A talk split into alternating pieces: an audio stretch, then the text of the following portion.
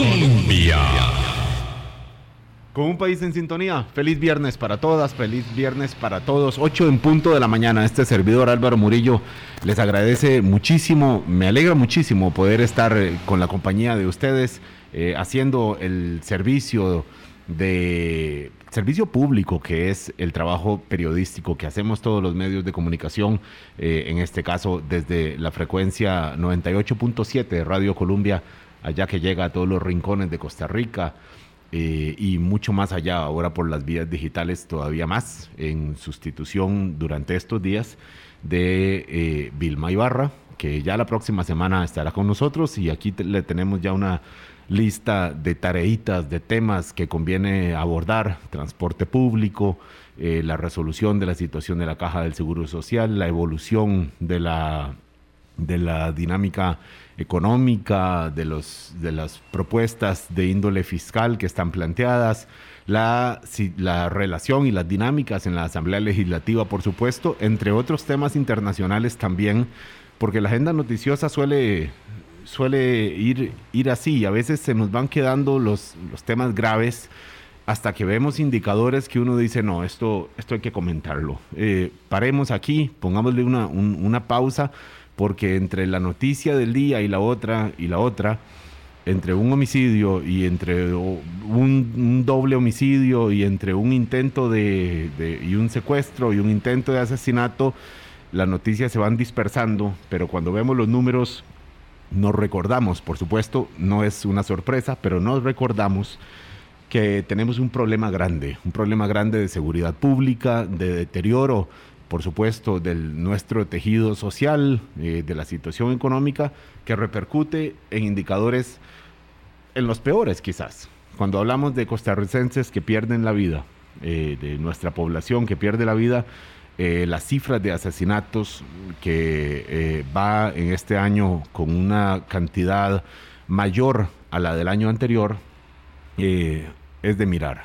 Por supuesto, cuando hablamos del promedio nacional, que no, bueno, con la posibilidad de que, de que aumente la cantidad de homicidios en este 2022 en relación con el 2021, pero cuando miramos un poquito más allá, un poquito, los detalles por región, pues razones de, para preocuparse eh, todavía eh, llegan en, mayor cantidad. El caso de Limón, cuando decimos, como empezamos la invitación para este programa, en Limón la tasa de homicidios es mayor que en los países del Triángulo Norte. ¿Sí? 33 homicidios por cada 100.000 habitantes es eh, lo que se registra preliminarmente en este año, según las cifras oficiales que compartió el organismo de investigación judicial.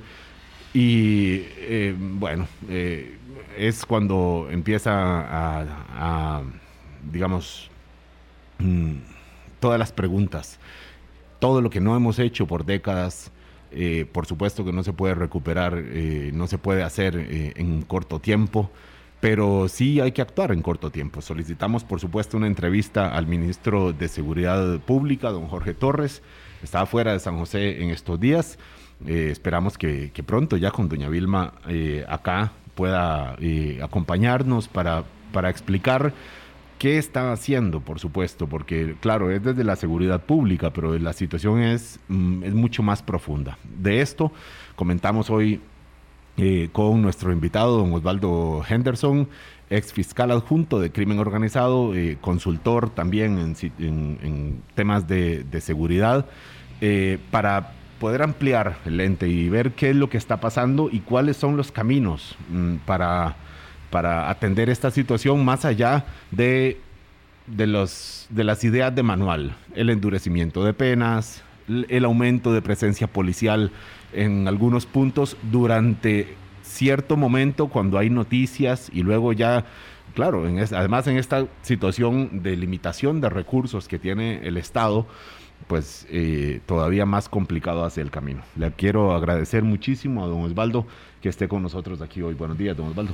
Eh, buen día, don Álvaro. Muchas gracias por la invitación. Buen día a los radioescuchas. Y aquí estamos un poquito eh, preocupados por la situación, pero siempre pensando en que, en que debemos ocuparnos y no tanto preocuparnos para, para tratar de aportar. Don Osvaldo, usted ve las cifras eh, decía don Walter Espinosa de la situación muy preocupante en Limón y también preocupante, pues por supuesto en, todo el país. La tasa está por encima de lo que se califica internacionalmente. Eh, me, corregirá usted como, como una eh, situación de, salud, de, problema. por encima de 10, estamos en, mm, por encima de 11 en Costa Rica pero eh, Limón con 33 por cada 100 mil habitantes, Punta Arenas con 22, me parece, por cada 100 mil habitantes. Eh, y bueno, no es de sorpresa por la situación social y por la posición geográfica de ambas provincias que esto esté ocurriendo. Pero estos números, ¿qué le dicen a usted, eh, don Osvaldo? ¿Qué es lo que está pasando en, en este momento? en donde parece que está, está viéndose ese repunte después de, una tasa bastante estable en los últimos seis años, digamos, estrictamente con el indicador de los asesinatos por cada 100 mil habitantes, recordando que en el 2017, me parece, fue cuando hubo el año de un año de, cantidad récord de homicidios. Eh, ahora, bueno, cruzamos los dedos para, para no llegar a una nueva cifra récord, a pesar de que sabemos que las cifras pues bueno, esconden muchas de las historias y la problemática muchas veces, pero son un indicador también.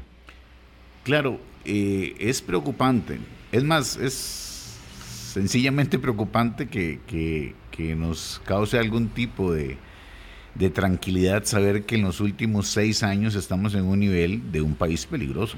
O sea, eso no era una característica nuestra el promedio de homicidios, yo eh, estuve a cargo de la Fiscalía de Delitos contra la Vida, que veía los homicidios por allá del año 98 a 2001, eran tasas de 7%.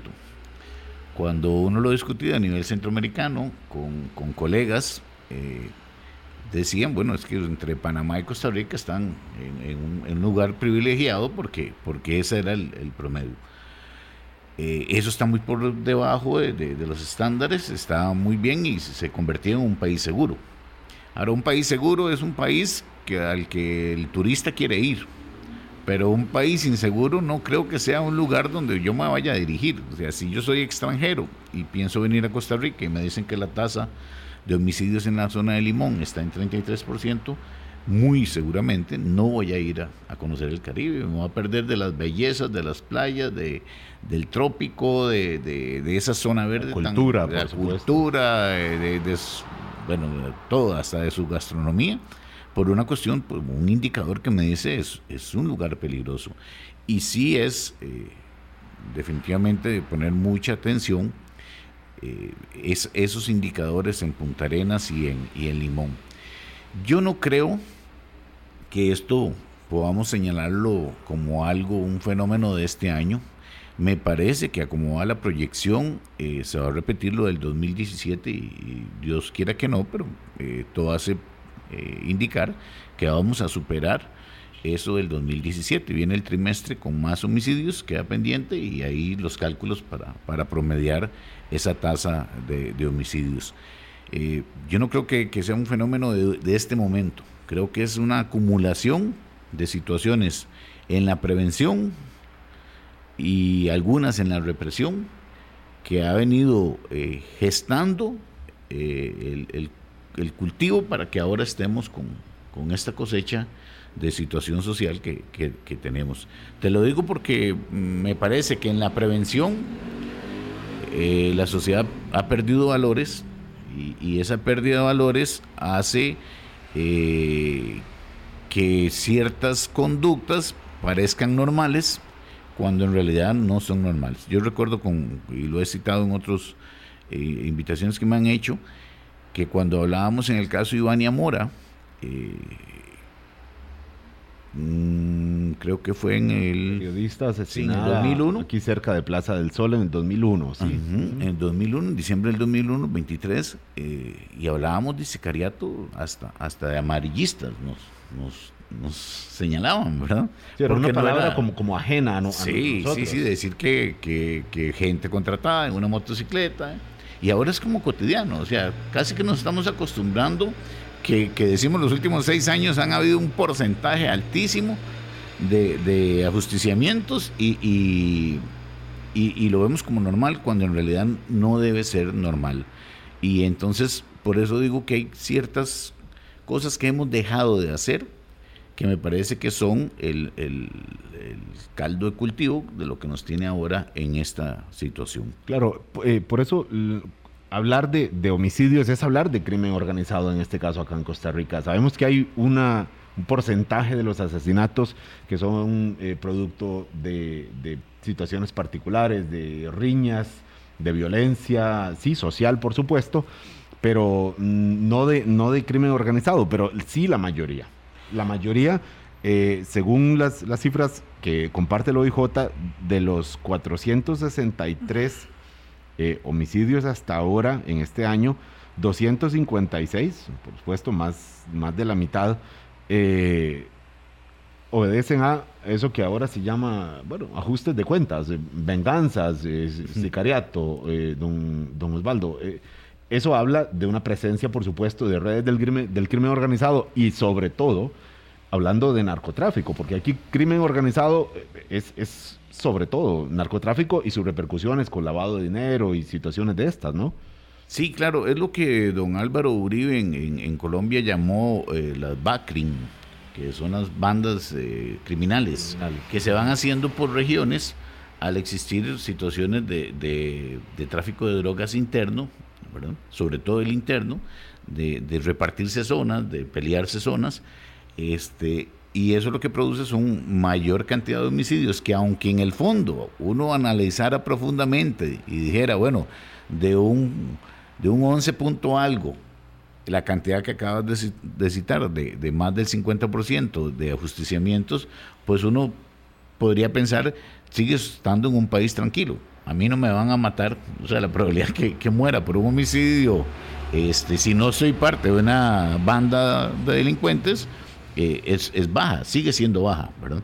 Sin embargo, los daños colaterales que lo hemos visto en, menores eh, que, han, que han fallecido por ataques de, este tipo, este, ese daño colateral hace que la gente se sienta muy insegura y con toda la, la razón. Eh, Insisto que esto viene por un, montón de factores, me parece que, que a nivel de política criminal, habrá que, analizar también la política de persecución criminal, pero por lo menos la política criminal se ha estancado. Y tenemos normativa tan añeja o tan, tan vieja que no se actualiza. Legislación por ejemplo, eh, hay países que, adelantan con legislaciones especiales. Extinción de dominio. Aquí se vio como si fuera un, no sé, un tabú, una, una, amenaza, al, amenaza al sistema, a los derechos. No sé a cuál derecho. Es que el asunto es que si yo tengo bienes, necesariamente tengo que decirle al Estado de dónde los, los en caso de que me llegue a preguntar. En caso de que me llegue a preguntar. ¿Dónde salieron? Sí, herencia, trabajo, rentas. Ahora, yo le puedo decir al Estado, sí, sí, yo he trabajado, he, hecho consultorías durante 20 años afuera y, me lo he ganado y resulta que aquí no pagué impuestos porque, porque no había renta global y no tenía que pagar impuestos y me lo rebajaban en el país donde trabajé. Bueno, si eso es un ingreso lícito, no voy a tener ningún, ninguna afectación. Pero no solo eso, eh, en, en delincuencia organizada vemos que se hacen reformas. A mí no me parece que, la ley especial esta, de, una jurisdicción especial, vaya a eliminar la delincuencia eh, organizada. Una jurisdicción especial para crimen organizado. Para crimen organizado, que ese es uno de los problemas que tenemos. Yo creo que ayer andaba el, fiscal general y, el fiscal adjunto de, de narcotráfico hablando en la Asamblea Legislativa sobre este tema del problema de que se dice que quedó sin vigencia una norma de, la ley contra la delincuencia organizada, eso no soluciona la jurisdicción especial. Sin embargo, este, igual como no solucionó la, jurisdicción especial de Hacienda los problemas de probidad, seguimos teniendo problemas de probidad, seguimos teniendo licitaciones eh, cuadradas para una sola empresa, etcétera. Pero sí agiliza por lo menos la respuesta ante el fenómeno, que es la otra parte. Eh, esa otra parte, que es la represión, eh, sí necesita eh, lo que se está haciendo, como lo citaba don Walter en, esa entrevista, que se visualice con, conforme a los números qué es lo que se está haciendo. el lado de Goicochea, por ejemplo, la, jurisdicción o la competencia territorial de, de, Goicochea hace tres años tenía un alto índice de homicidios. Cierto. Muy alto. Pero la fiscalía y la policía se pusieron en conjunto a estudiar el fenómeno y a tratar de dar respuesta y de ahí vinieron las detenciones de varios de, de, los grupos estos, estos que llaman allá en Colombia Backling, de, de la zona, se hicieron los operativos, se arrestó a la gente y se baja la incidencia. Eh, en el caso de San José, entonces, sí se ve, un, sí se ve una mejoría, don Osvaldo. Eh, a ver, hasta empezando octubre del 2021, había 100 homicidios en San José, se registraban. Cifras oficiales del OIJ, 99 más bien, 99 para ser precisos. Eh, ahora era 82 alguien dice, bueno, son 18 homicidios menos. Bueno, eh, en una jurisdicción como San José, eh, y decía don Walter Espinosa, esto que mencionaba ahora acá don Osvaldo Henderson, eh, acciones que golpearon algunas bandas especiales. No vamos a repetir aquí los motes o los alias de, las, ¿verdad? de estos personajes que se vuelven famosos, que son los dirigentes o los líderes de estas bandas criminales, y hace que la tasa, la tasa de homicidios en San José a pesar de que el promedio en, el país es de 11.8 hasta ahora, la tasa de homicidios en San José es de, déjeme revisar aquí, 7.8, don Osvaldo. Es una tasa que por supuesto que sería, estaría, quisiéramos todos que fuera cero, pero como, dice, como decía usted que revisaba en 1998 las cifras y decía, esta es una tasa de país seguro. La provincia de San José ha mostrado una, una mejoría entonces. Una mejoría. La provincia de San José a niveles internacionales de criminalidad es, es una ciudad muy tranquila. O sea, tener, mantener un, promedio de siete homicidios por cada 100.000 habitantes hace o habla de una ciudad segura. El crimen, los homicidios son parte de una sociedad. O sea, necesariamente vamos a tener que lidiar toda la vida. O sea, no, no existe sociedad sin, sin homicidios, sí. Eh, menos, más, pero, pero siempre van a existir igual que el resto de, delitos. El asunto es, ¿qué hemos hecho nosotros? Eh, porque eso es una respuesta que dio el sistema eh, judicial, la policía, junto con la, con la seguridad pública y junto con la fiscalía. Eso es una respuesta que dan en San José y que sirvió. Pero la respuesta tiene que ser aún mayor insisto, eh, hay mucha legislación sobre agentes encubiertos que hay que, pulir, este, un montón de, actividades que yo creo, y en esto pues yo haría un llamado, por ejemplo, a un instituto como el ICD, el Instituto Costarricense sobre Drogas, a que tome esa naturaleza que le exige la ley en cuanto a ser responsable de la prevención de, del problema del narcotráfico en el país y se siente eh, con los recursos que tiene, que además los administra, los recursos que son decomisados a, a, estos eh, delincuentes o a este tipo de, delincuencia, y se siente hacer un proyecto de qué es lo que ocupa de verdad el país. A ver a qué, qué proyectos de ley se deben avanzar, cuáles reformas, eh, qué situaciones, porque yo creo que el ICD no podría hacer gran cosa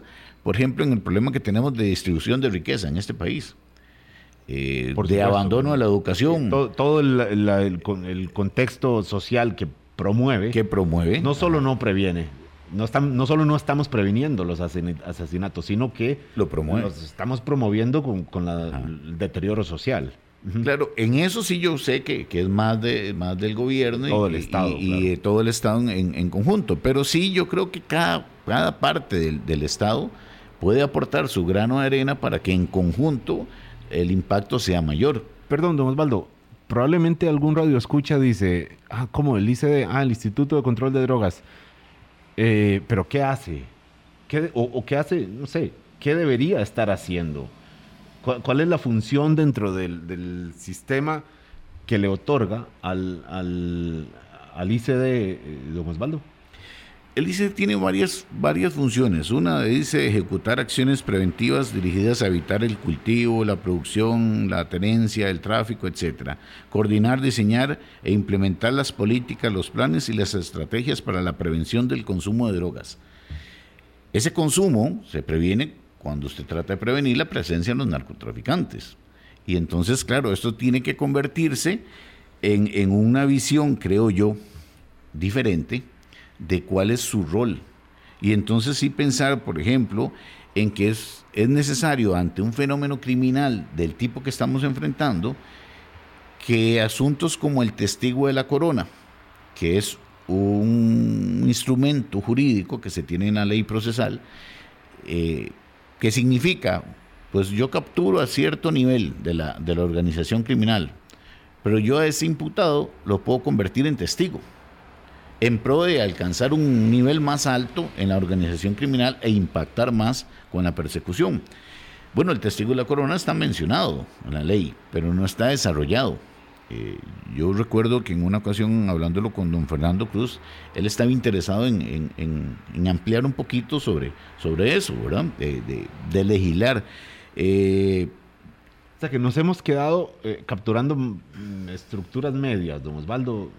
Nos hemos quedado con instrumentos jurídicos que no permiten ese avance eh, más claramente. Eh, eh, yo recuerdo también mucho una frase de don Francisco Balanese cuando era fiscal general, y él decía que si usted vivía en, un edificio de cinco plantas o cinco niveles, y usted vivía en el tercero, y resulta que los del primer piso y el segundo piso fumigan, y el cuarto y el quinto fumigan, decía, ¿dónde se van a ir las ratas y las cucarachas? Si usted no fumigó, vivía en el tercero a nivel de, de, ordenamiento jurídico, de leyes modernas, de leyes que apoyen a la policía, que le permiten trabajar bien, eh, si, si los países vecinos van adaptando ese tipo de leyes, como digamos la extinción de dominio, etcétera, que, que ayuda mucho con la prevención del lavado, eh, si los demás lo aprueban, pero nosotros nos hemos quedado con legislaciones muy, muy eh, viejas, eh, muy desajustadas al, a la actualidad, pues entonces, ¿qué, qué creen las organizaciones criminales transnacionales? Me voy para allá. Es más, si ya no le pago con dinero, como decía don Wagner Molina, le, pago con, con, la droga que se me mojó en el transporte para que la consuman ahí. Claro. Don Osvaldo Henderson es ex fiscal adjunto de crimen organizado, es eh, consultor internacional y tiene en, su panorama lo que están haciendo también los países vecinos y, y, cómo esto altera las dinámicas nuestras también, para mirar estos, mm, estas eh, políticas de una manera un poco mm, comparativa, pero también en términos de las repercusiones que tiene y, lo que está ocurriendo en nuestro país de manera particular en relación con las naciones vecinas. Vamos a desarrollar este tema al volver de esta pausa. Son las 8.23. Colombia. Con un país en sintonía, 8.25 de la mañana. Estamos hablando de la situación de los homicidios y el contexto, eh, porque la mayoría de estos homicidios en Costa Rica, que parece que van al alza y vamos a acercarnos a las cifras del 2017, probablemente, porque faltan como bien decía don Osvaldo Henderson, faltan octubre, noviembre y diciembre, que son los meses de más homicidios usualmente en, los años. Entonces, em, pues hay, una especie de, alerta puesta sobre este indicador que sabemos eso, es un indicador de la situación de seguridad en el país, marcada en buena medida por la presencia del crimen organizado. Don Osvaldo Henderson, que fue eh, fiscal adjunto de, crimen organizado, nos explicaba eh, las dinámicas eh, y las, em, digamos, las repercusiones que sobre Costa Rica llegan cuando se toman otras decisiones en otros países. Porque bueno, el crimen organizado es sobre todo crimen organizado internacional, que promueve, por supuesto, estas bandas locales. y en la medida en que en Panamá, en Colombia, en Nicaragua también, eh, y más al norte cambien las condiciones, pues aquí se alteran también. ¿Cuál es el momento ahora mismo aquí en Costa Rica, don, Osvaldo Henderson? Eh, el fenómeno de las bandas criminales, o sea, de las organizaciones narcotraficantes locales con negocio propio, acá, es de los últimos, ¿qué? ¿10 años? ¿15 quizás? Me dirá usted, de, este siglo, evidentemente. Sí, pues, pues siempre existió venta de drogas muy localizada. Eh, existía un fenómeno, yo recuerdo que el 2001 al 2000 2004 eh, me correspondió trabajar en la zona de la Unión, el cantón de la Unión, y había al lado sur del cantón pues problemas con algunas comunidades con la venta de, de crack, sobre todo. Y Recuerdo que cuando hacíamos los operativos pensábamos que habíamos sacado al, gran vendedor, ¿verdad? uno de los dos que, conocía la policía, que había investigado, y uno pensaba que con eso arreglaba la, mitad del problema. Pues más bien se hacía un mercado y, empezaba la competencia a ver quién, era el que iba a, a ser el, sucesor de, de, esa zona, ¿verdad? Y entonces ahí empezaba más bien más violencia física. No quiere decir que, abandonáramos de algún modo la, investigación de la venta del narco, pero creo que eso es parte de la visualización que tenemos que tener del fenómeno criminal, tal y como es, para no seguir jactándonos en noticias de la cantidad de toneladas que se decomisan, porque eso no es el fenómeno que nos está afectando a nivel nacional. Pero, don Osvaldo, esa es, es como una medalla que exhiben en todos los gobiernos, o sea, en este, en el anterior, en el tras anterior, todos es... Miren, y la foto a veces del ministro o del jefe de la policía de turno frente a un enorme cargamento, mire, aquí, es, aquí hay tres toneladas de cocaína que captamos. ¿Y eso, eso qué significa entonces? Nada, don eh, Osvaldo, según lo que... Eso para, para, la, para la, el nivel de homicidios y las organizaciones aquí en lo interno no significa nada. Significa una buena relación con, el país del norte porque, porque está tratando usted de, de eliminar el destino de, esa droga, pero, pero no significa nada del fenómeno que estamos afrontando nosotros. Es más, para la organización internacional de tráfico de drogas, tampoco le significa nada ese decomiso, yo creo, porque recordemos que esto es una cuestión de, mercado. O sea, si una kilo de, yo no estoy muy al tanto del precio actual de, de, la cocaína, pero sí le puedo decir que en algún momento me conocía que el kilo de cocaína, por ejemplo, en la frontera con Panamá, eh, o en la costa del Pacífico Sur andaba como en 4 mil dólares. Pero ese mismo kilo ya puesto cerca de Nicaragua eh, casi duplicaba su valor. Por eso es que las organizaciones internas, eh, al ver la cantidad de dinero que le va a generar trasladar la droga por tierra del sur al norte, visualizan eso como un gran negocio. Y la droga tal vez no venga para acá.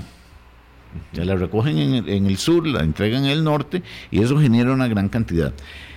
Los destinos, háblese de América del Norte, háblese de Europa.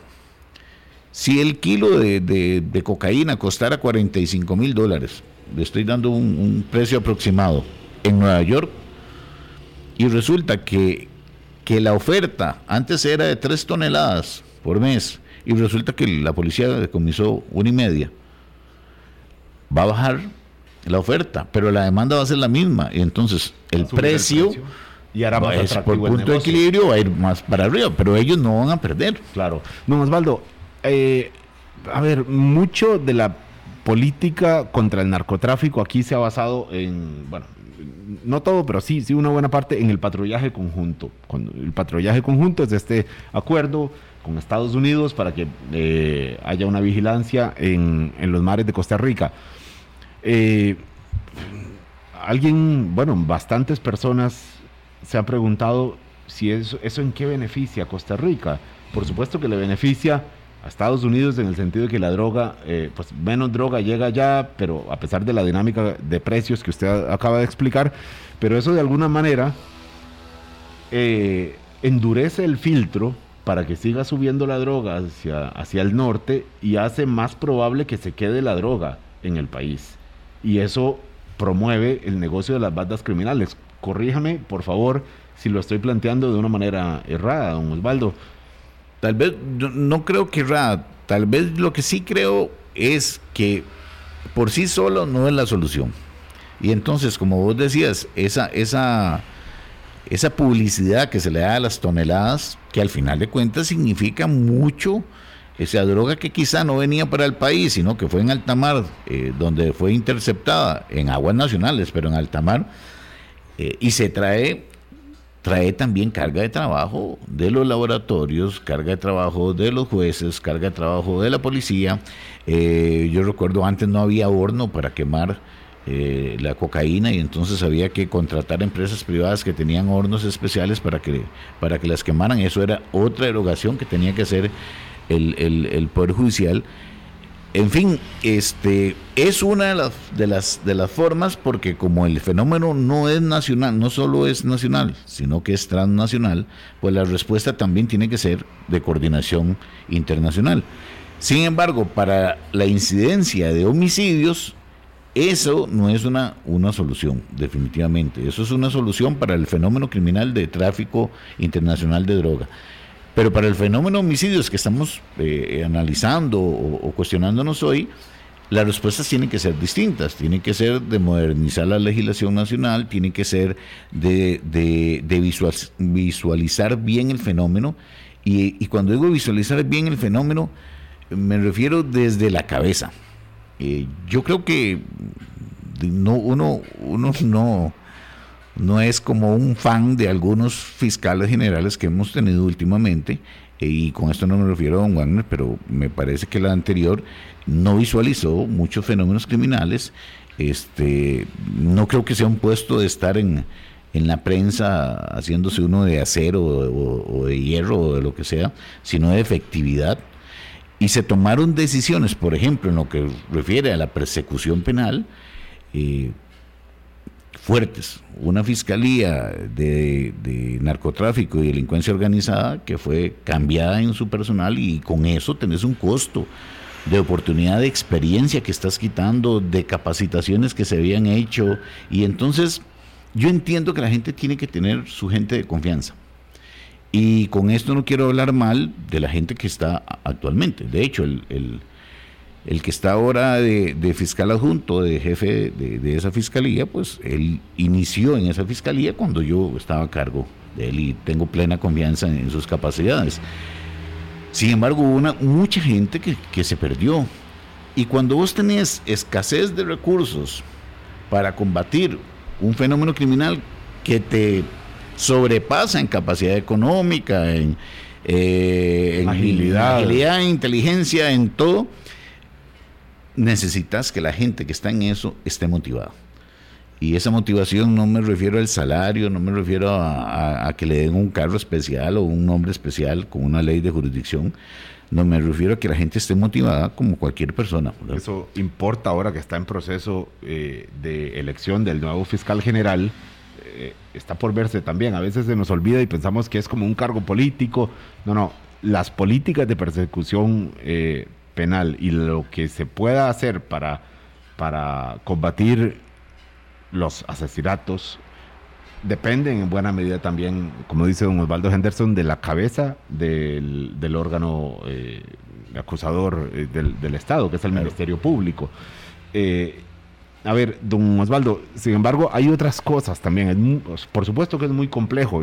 Walter Espinosa lo decía, que el contexto de, de falta de oportunidades laborales, una mala distribución de la riqueza, de problemas eh, educativos, eh, de violencia eh, en el tejido social, violencia doméstica, eso, eso marca muchísimo, por supuesto, y repercute en los asesinatos que, se registran. Pero, por supuesto que hay una política de seguridad que también tiene una responsabilidad que lo ideal sería que, que sí, que tuviéramos un tejido social sano, pero como sabemos que no es así y que más bien hay, hay, deterioros, sobre todo en algunas regiones, por eso hablábamos de la provincia de Limón, de la provincia de Punta Arenas, pero también específicamente algunos cantones que se mencionaban como el cantón La Cruz o el cantón San Carlos, que tienen mucha riqueza, zona fronteriza, son el paraíso muchas veces para algunas organizaciones eh, criminales. Eh, pero en términos de seguridad, ¿usted ve algo que se, que se esté planteando de política de seguridad? Porque hasta ahora, y me corrige por favor si usted cree que no, me, señala si cree que, que, hay más que eso, lo que hemos conocido, por lo menos de este gobierno, es la propuesta que se anunció anteayer de decir vamos a eh, penalizar, o sea, a regular, a legalizar el libre con el, cannabis para, para, libre consumo, ya no solo con fines medicinales que está en proceso de implementación esa ley, sino de libre consumo porque es una manera de quitar una parte del origen del negocio de las bandas criminales. Así lo argumentó el presidente Rodrigo Chávez. Es una decisión en la dirección correcta, don Osvaldo, desde el punto de vista suyo. Yo sé que usted siendo abogado, habiendo sido fiscal, además de una época eh, diferente, pues probablemente tiene, al, oído suyo no le simpatiza probablemente eh, la idea de la legalización de la, de la marihuana, pero díganoslo pues por favor, si amerita. Pues vieras que, que, pese a mi edad y a mi formación, eh, me parece que es un buen paso. A mí sí me parece que es un buen paso y yo siempre cuando, cuando hablábamos del tema, les decía, acuérdense de, de, Al Capone en Estados Unidos. O sea, cómo, cómo hacía dinero y cómo se volvió violento Chicago y esas, esas regiones a partir del tráfico con licor. Gracias a la prohibición. Gracias a la prohibición. Entonces es cierto. Y ahora, eso también relacionado con el, con el actual consumo, por ejemplo, del cannabis. Es que no es aquella figura peyorativa que le veía uno en los 80 del marihuano del barrio, ¿verdad? Que así eh, muy, muy peyorativamente calificaba uno al que se drogaba y que a usted le daba miedo que lo asaltara y todo eso. Socialmente, mm, eh, sí, un, drogadicto. Sí, este, ya el concepto ha cambiado, ha cambiado. Yo, yo creo que el consumo ha madurado en, en la sociedad. Eh, no como para aplaudirlo, porque tampoco aplaudo eh, los maduros que somos para tomarnos unos vinos o unos whiskies, que, que, del todo no está bien, pero bueno, uno ha aprendido a, sobrellevar esa, esa vida como, como si eso fuera eh, algo bueno. Entonces yo, yo creo que por ahí está un, un poco, me parece que es un poco de avance, porque además controlas puedes llegar a controlar la calidad de lo que se está consumiendo. No es lo mismo que vos puedes comprar un, vino que sabes que viene bien procesado, con un tecnólogo de alimentos detrás de él, de todo el proceso, eh, para asegurarse la calidad, a que te digan que es guaro de contrabando, que vos no sabes de dónde viene. Igual pasa con la marihuana, ¿verdad? Si no está eh, autorizado, si, si todo es prohibido, eso es en términos de salud pública. Eh, ya no hay, ya no va a haber esa, esa eh, organización criminal que está tratando de callar a los que lo puedan entregar o, a, mandar a matar al, rival, porque ya no es algo que esté prohibido y que, y que, y que se visualice como ese gran negocio. Eh, creo que, puede ser, pero insisto, eh, eso es una de, de las pequeñas, digamos, eh, cosas que podemos hacer y que debemos hacer como sociedad. Hay muchos más, hay muchos más que yo creo que a mí siempre me ha, convencido eh, las decisiones en conjunto. Yo no creo que aunque uno llegue a ser fiscal general o presidente de una república o, o el puesto más alto en una institución, usted tiene las respuestas. Y para eso es el trabajo en equipo.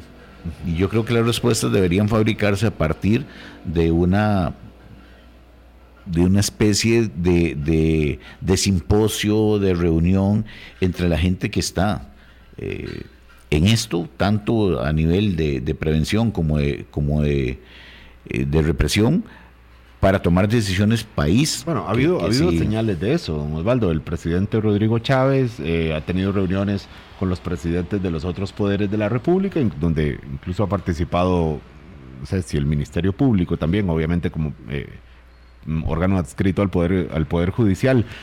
Porque el presidente Chávez dice, se nos está saliendo de las manos, fue una frase que, usó, o se nos, se nos salió de las manos, de una manera más directa todavía.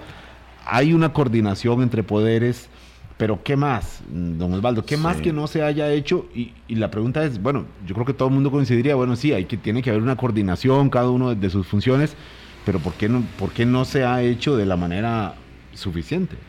Quizá, quizá la forma en que se hace, quizás se tiene buena voluntad, pero no se hace como, como haya que hacer lo que es aterrizando las cosas. O sea, yo podría decir a usted que yo coordino mucho porque, porque conozco, yo soy el director de la Policía Judicial y vos sos el, fiscal general y nos conocemos y coordinamos.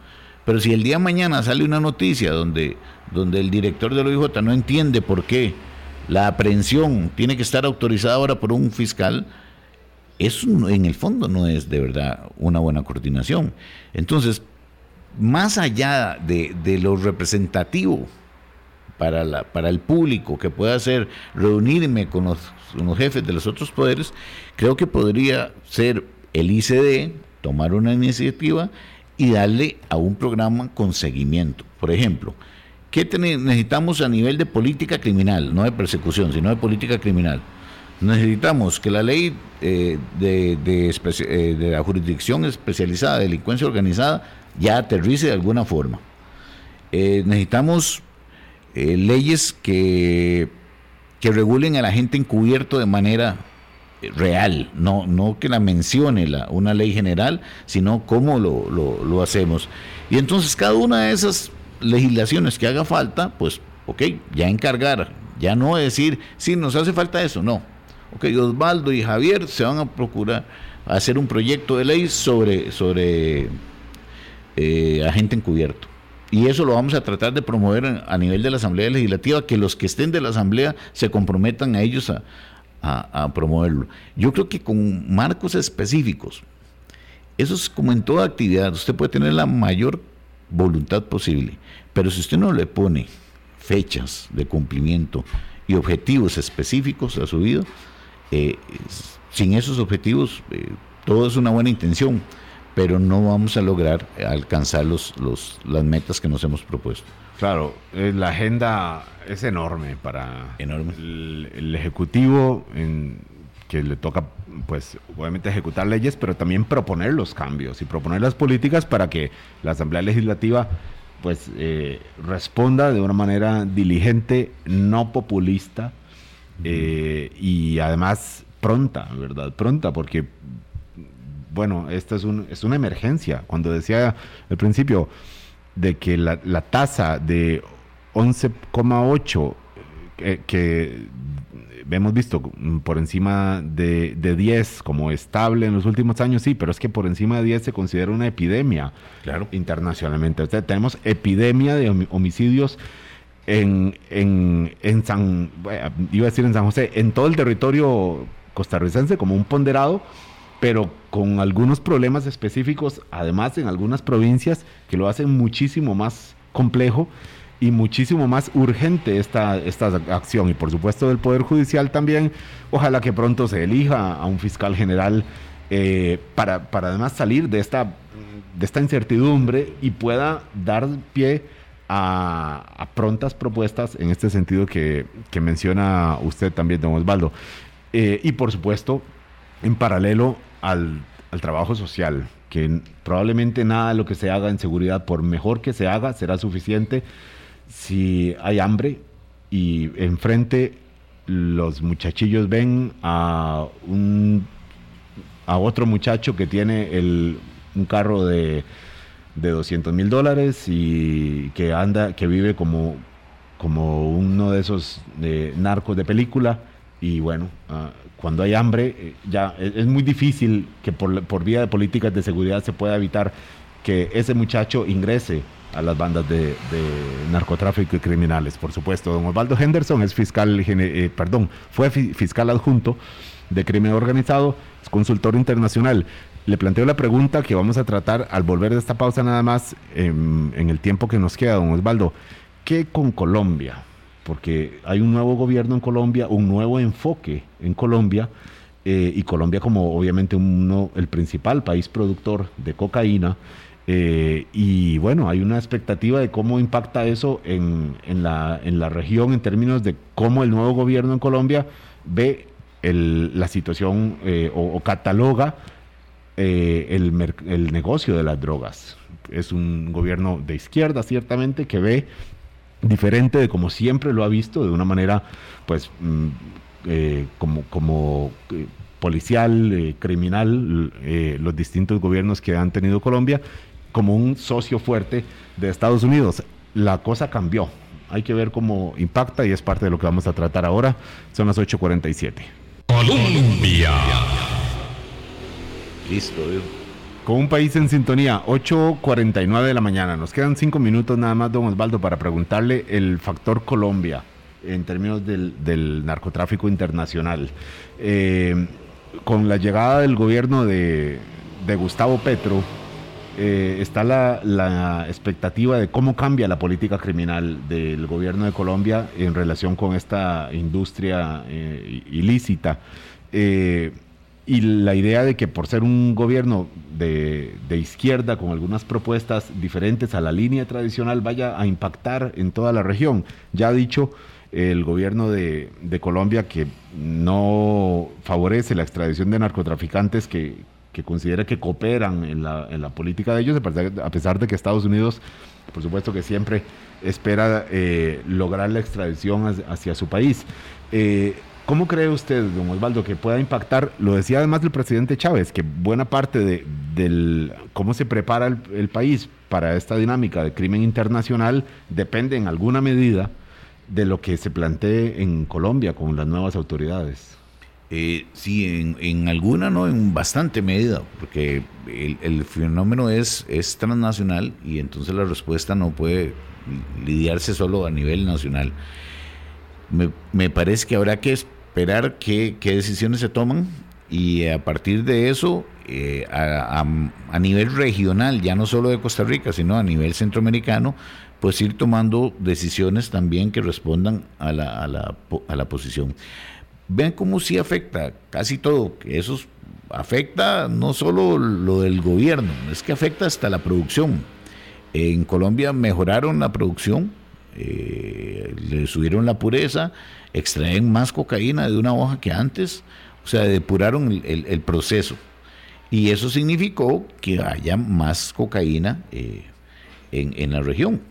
Entonces, igual como eso eh, sucede, puede ser que las decisiones que se tomen a nivel de gobierno impacten en, hasta en la ubicación de las, de las organizaciones criminales. Por lo general, las organizaciones, como son transnacionales, se, intentan ubicar donde es más fácil legitimar el capital y donde la persecución es menos efectiva.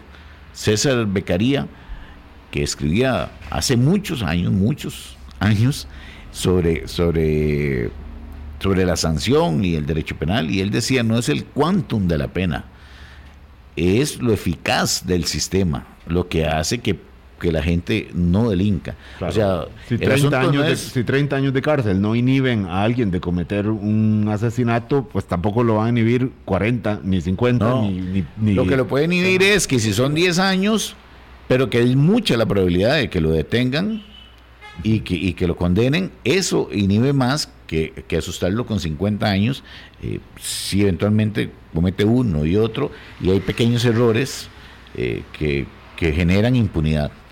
Eh, don Osvaldo, el gobierno entrante, bueno, el gobierno de Gustavo Petro ha dicho que va a suspender las fumigaciones, las famosas fumigaciones de los cultivos de droga esto podría hacer que aumente la, producción y por tanto el tráfico que pasa a través de nuestro territorio. Yo, si no me equivoco, no creo que sea iniciativa de la Sala Constitucional en Colombia. Eh, había declarado con lugar un, recurso de amparo porque esas fumigaciones afectaban la salud de quienes vivían cerca. Glifosato. Y, Sí, y, se suspendieron ya hace unos meses, que eso es también parte de lo que la mejora en la, en la, en extracción y la pureza, más la falta de, de, acabar, eh, la posibilidad de acabar con, con, con estas plantaciones, con estos cultivos, que ahora la policía lo tiene que hacer como a machete, ¿verdad? Eh, con presencia policial, entonces tenés un montón de policías eh, haciendo una, una función ahí que, que en general no les correspondería. Y todo ese aumento, pues, pues claro que impacta en la, en la, en la región, ha impactado mucho últimamente, con mucho más eh, droga y, y con, con, niveles de, de, costos de producción menores para ellos. Entonces todo eso facilita la producción, la oferta aumenta y eso es lo que hace que quede más en el país también eh, la droga. Que... Es parte de lo que le tienen que poner atención definitivamente las autoridades de seguridad y de persecución criminal aquí. O sea, esto no es un tema local. Eh. No es un tema local y no es... Yo, yo a veces respeto a la gente que critica mucho que los fiscales o que los jueces salen a, no sé, a cursos internacionales, pero sin esa herramienta, si no tenés el conocimiento y si no compartís con, con, tus homólogos de otros países, la respuesta no va a ser la mejor. Eso necesariamente es una respuesta regional, eh, no es una respuesta solo país y tiene que, visualizarse bien el fenómeno. Don Osvaldo Henderson, muchísimas gracias por acompañarnos a acercarnos un poco. Es increíble la complejidad de factores que repercuten finalmente en homicidios. En lo, bueno, es el, peor crimen que puede imaginar uno, bueno, es el que acaba con la vida de, las, de las personas muchos de ellos ligados al negocio del narcotráfico, muchos de ellos inocentes por estar cerca de estas realidades de las bandas criminales ligadas al narcotráfico y, bueno, y que dejemos de pensar que bueno, si yo, si yo no vivo en un barrio complicado o si yo no estoy metido en problemas, nada va a pasar, porque finalmente la sociedad eh, somos, somos una eh, todos. Y la realidad incluso provincial esta idea centralista que tenemos en Costa Rica, ciertamente, de pensar, bueno, el problema lo tienen allá, en San Carlos, en La Cruz, en Punta Arenas, en Limón, no, el problema lo tenemos todos, por más que haya algunas regiones que tengan indicadores menos preocupantes que otros, ¿verdad? Sí, si usted me dijera que vivimos en un país con una extensión territorial eh, inmensa, que, el problema sería de Limón, porque Limón queda a cinco horas en avión, yo le diría que tal vez eh, esa, esa mentalidad tuviera algo de sentido, pero en un país de 50 y resto de mil, kilómetros, claro. este, de, estás en Limón en, en, hora y media, dos horas eh, en, vehículo. Entonces el problema es de todos y, la preocupación y la respuesta tiene que ser de todos. Ahora que dice de estar en Limón en poco, en poco rato, cuidamos en este fin de semana, con esto nos despedimos ya, las lluvias, las carreteras, eh, bueno, tenemos este problema de infraestructura, por supuesto, eh, tener mucho cuidado con esta advertencia que han hecho eh, el Instituto Meteorológico de los efectos indirectos de un ciclón que se está formando en el Caribe, probablemente más lluvias entonces a partir de mañana sábado y el domingo a cuidarnos también y a estar atentos a las advertencias que se hacen. Muchísimas gracias, don Osvaldo. Con mucho gusto y muy feliz fin de, semana para todos. Lo mismo, lo mismo les deseo también. Hasta el lunes a las 8 de la mañana. Hablando claro, hablando claro.